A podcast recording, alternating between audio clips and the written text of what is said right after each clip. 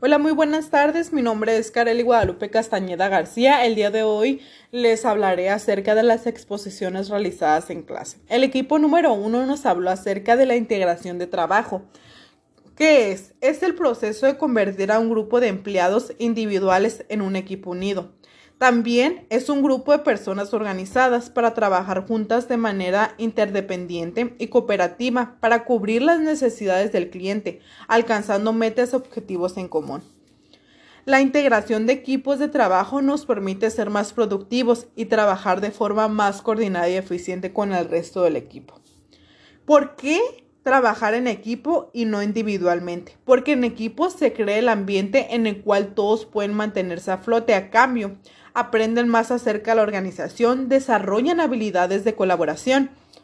Nos mencionaron también qué beneficios se obtienen por trabajar en equipo. Uno de ellos es favorece la creatividad de aprendizaje, también que mezcla las fortalezas complementarias, también que mejora el desempeño y reduce el estrés. También nos mencionaron que aumenta la eficiencia y la productividad. El equipo número 2 nos habló acerca de la lluvia de ideas.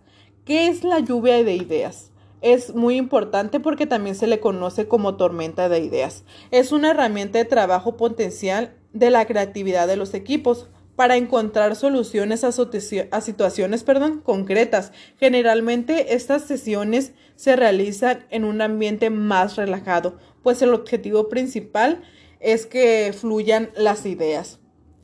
Las reglas fundamentales son generar mayor cantidad de ideas, no criticar, permitir pensamientos extravagantes, trabajar para combinar varias propuestas con el objetivo de obtener mejores resultados. También un dato muy importante es que el grupo ideal para la lluvia de ideas consta de entre 5 a 10 personas. ¿Y qué tipo de mentes debe de tener? Extrañamente, los menos experimentados suelen proponer mejores ideas, pero el equipo ideal debe de concluir tanto novatos como aquellas autoridades que añadió su libro El representante que lo creó. Cuando se trata de qué temas construir, la primera regla es que el problema debe de ser concreto. También nos mencionó la regla de la pizza. Es una técnica usada en las reuniones para que sean más productivas. Consiste en que si una sala hay más personas que las que pueden alimentar una pizza, entonces no hay demasiados participantes para realizar una reunión productiva. El equipo número 3 nos habló acerca de varios temas muy interesantes de la metodología en el proceso. Esto nos dice que que existen diferentes métodos. Nos habló del NOM, que es en sus siglas mexicanas se refiere a la norma oficial mexicana, son instrumentos por el cual se regulan los productos y procesos de servicios ofrecidos por el sector público. También nos habló de si cumplen con los requerimientos, qué pasaría si no se llegaran a cumplir. También nos habló del conocer, que es otro método que habla acerca de las instituciones encargadas de promover en las personas las certificaciones en el proceso de validez formal de competencias y de las competencias adquiridas por unas personas a través de un proceso de evaluación. Porque es importante una certificación de conocer? Una certificación de conocer es un sinónimo de garantía de que una persona es competente en su área de trabajo. También nos habló acerca del sello IQ que lo obtienen las páginas web. que se trata? Que determina la calidad, como ya les comentaba, de las páginas web para ver si cumplen con la legalidad vigente y además protege a los menores de sus contenidos. También la calidad de que si su producto va a llegar a tiempo o no, si está certificado de la manera adecuada. El equipo número siguiente nos habló acerca de las 5S y de los Six Sigma nos comenzó hablando de las 5 S, que es una herramienta de gestión visual fundamental dentro de, de las empresas, que es utilizada habitualmente como un punto de partida para introducir la mejora continua en la empresa. Su misión es optimizar estados de entorno de trabajo, facilitar el labor de los empleados y potenciar su capacidad para la detención de problemas. Con su implementación y conseguimos mejorar la productividad del proceso y aumentar la calidad.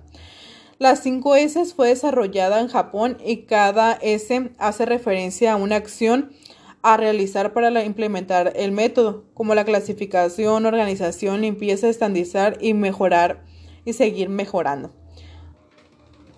También nos habló acerca pues de cada uno, que significaba el organizar, pues significa retirar de la estación de trabajo todos los elementos que no son necesarios para la operación de producción y operación de la oficina. También nos habló de ordenar, que puede definirse como la organización de los elementos necesarios de modo que sean de uso fácil de etiquetarlos para que se encuentren para retirar fácilmente. El limpiar, mantener el área de trabajo limpio en buenas condiciones para obtener una mayor seguridad y salud al momento de que sea inspeccionado a través de la limpieza, limpiar la basura y tener mantener el lugar de trabajo más que nada ordenado. También nos, nos habló acerca de la estandarización, que es el estado que existe cuando se mantienen los tres primeros pilares. También nos habló de la disciplina, que significa convertir el hábito, el ambiente apropiado a los procedimientos correctos. También nos habló acerca de clasificar, nos dio algunos ejemplos en los cuales nos pareció muy interesante, ya que mantener un área de trabajo limpia nos favorece al momento de querer implementar nuevas estrategias e incluso nos ayuda a facilitar nuestro trabajo. También nos dio algunos ejemplos en forma de actividades que me pareció muy interesante, la verdad. Ahora les hablaré acerca del Six Sigma. Ah, es una de las metodologías que desarrolla la mejora continua de los procesos de Six Sigma, que se centra en reducir y eliminar los defectos o fallos de los procesos que puedan llegar a presentarse. También nos habló acerca de que pueden llegar a ser uh, un parámetro estadístico de, de, dispersión que expresa la realidad de un conjunto de valores respecto a su valor medio de método que cuanto menor o sigma o menor de defectos puede llegar a tener. También nos habló de en qué consiste. Eh, consiste en realizar una metodología de trabajo aplicada a la empresa cuyo objetivo es medir la eficiencia operativa de la empresa y buscar las soluciones, como ya les había comentado. Nos ayuda a definir se procede a definir el proceso a los procesos que serán el objetivo de evaluación, también a medir que es importante entender el estado actual del problema o defecto por el cual se atraviesa el proceso o objetivo de mejora, también analizar, se analizan e interpretan los resultados de medición constatando la situación actual el historial del proceso. También la mejora se realiza en las acciones que consideren necesarias para mejorar y el control que se aplica en las medidas necesarias para, para que garanticen la eficiencia y la continuidad del proceso en el mismo que será adecuado en los nuevos objetivos. Y a continuación sigue el tema que a mí me tocó, que son los métodos estadísticos. Ok, comenzaré hablándoles acerca de qué son los métodos estadísticos. Son procedimientos para manejar datos cuantitativos y cualitativos mediante técnicas de recolección y análisis. También nosotros mencionamos que los métodos estadísticos se diseñan para contribuir al proceso de realizar juicios frente a la incertidumbre y la variación teniendo una mejor orientación al respecto de dónde efectuar las mejoras de calidad en el proceso pero sobre todo los métodos estadísticos tradicionalmente se utilizan para propósitos descriptivos, para organizar, resumir datos numéricos. La estadística descriptiva, por ejemplo, trata de la tabulación de datos, su presentación en forma gráfica o ilustrativa en el cálculo de medidas descriptivas. Eso quiere decir que puedes llegar a hacer diferentes tablas en las cuales te van a arrojar diferentes resultados. Ah, las herramientas son básicas ya que tienen técnicas cuya compresión o utilización está al alcance de personas sin formación en estadística suelen bastar para resolver gran parte de los problemas que normalmente detectamos en las empresas. Las más comunes utilizadas son uh, las hojas de recogida de datos, los histogramas, el diagrama de Pareto, los gráficos, la lluvia de ideas, el diagrama de causa y efecto de Chicago, el diagrama de correlación y el diagrama de concentración. Ah, yo mencioné algo que me pareció muy interesante, que es la hoja de datos de recogida, ya que son documentos impresos que se utilizan para reunir datos que en general se anotan de forma tabular o en columnas. Normalmente requiere de un proceso adicional. Una vez recogida los datos se utilizan herramientas de análisis del mismo yo mm, di un ejemplo que me pareció realmente interesante, que estas hojas debe de contribuir el producto, la empresa, la fecha de inicio, la fecha de, de fin y la persona que lo está realizando. Yo puse un ejemplo acerca de las muñecas que, tienen defecto, que puede ser la pintura movida en los ojos, el cabello mal cosido, los brazos mal encajados, entre otros, que daba una puntuación de 80 monas con defectos, en los cuales este resultado puede llegar a servir para poder implementar nuevas mejoras o nuevas estrategias para que esto ya no siga sucediendo. También hablé acerca del diagrama de causa y efecto que me pareció muy interesante porque es el que nos uh, muestra las posibles causas y las subcausas que puede llegar a tener. Les daré su significado, que es que se trata básicamente de una herramienta para el análisis de los problemas, que básicamente representan la relación entre el efecto que es el problema y las posibles causas que lo ocasionan. También se denomina como diagrama de pescado porque tiene un gran parecido con el esqueleto. También mencioné acerca de su estructura que en la parte principal podemos ver el problema, en sus, en sus uh, espinas podemos ver las posibles causas que representa el hombre, la máquina, el entorno, la materia, el método, la medida y sus causas principales y sus subcausas.